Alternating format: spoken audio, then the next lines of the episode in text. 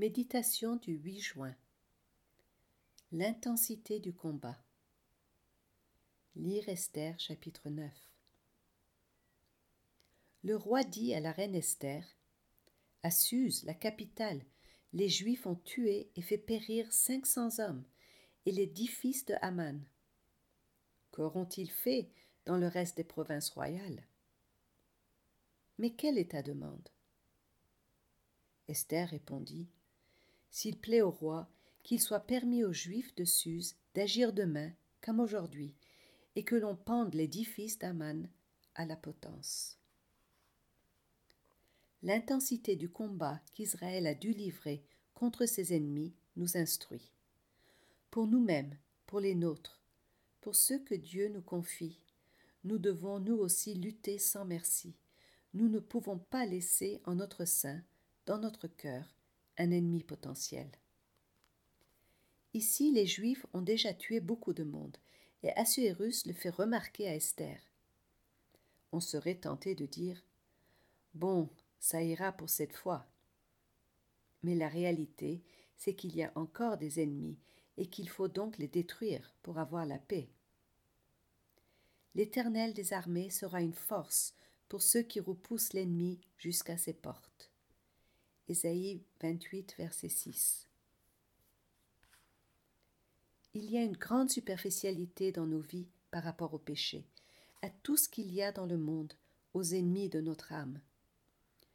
Nous ne nous rendons pas compte qu'en tolérant des compromis, nous donnons droit à des choses qui nous dépassent et qui un jour nous domineront et pourront nous faire périr.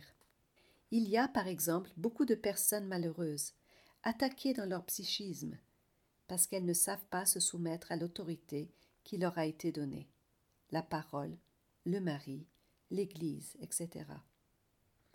En refusant de nous placer sous une autorité protectrice, nous nous retrouvons livrés aux méchants. Dans l'Église, qui ose dénoncer ce qui ne va pas aujourd'hui? Nous avons peur de troubler les consciences, et à force de craindre l'ennemi, nous sommes envahis et vaincus par lui. Qui agit derrière les choses apparemment anodines qui sont les loisirs ou la musique? Ce sont les puissances qui conduisent à la révolte, à une sexualité de désordre, au blasphème. On ne veut pas reconnaître la gravité des choses.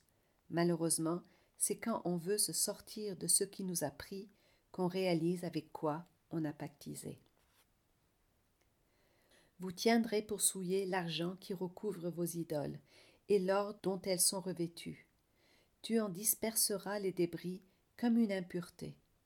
Hors d'ici, leur diras-tu. Ésaïe chapitre 30, verset 22.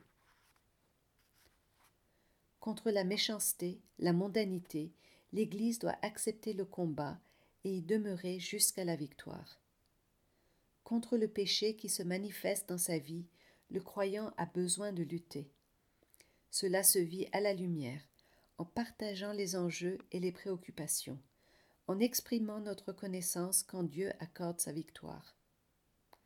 Si nous acceptons de nous tenir à notre place, sachons que le Seigneur nous accordera son secours.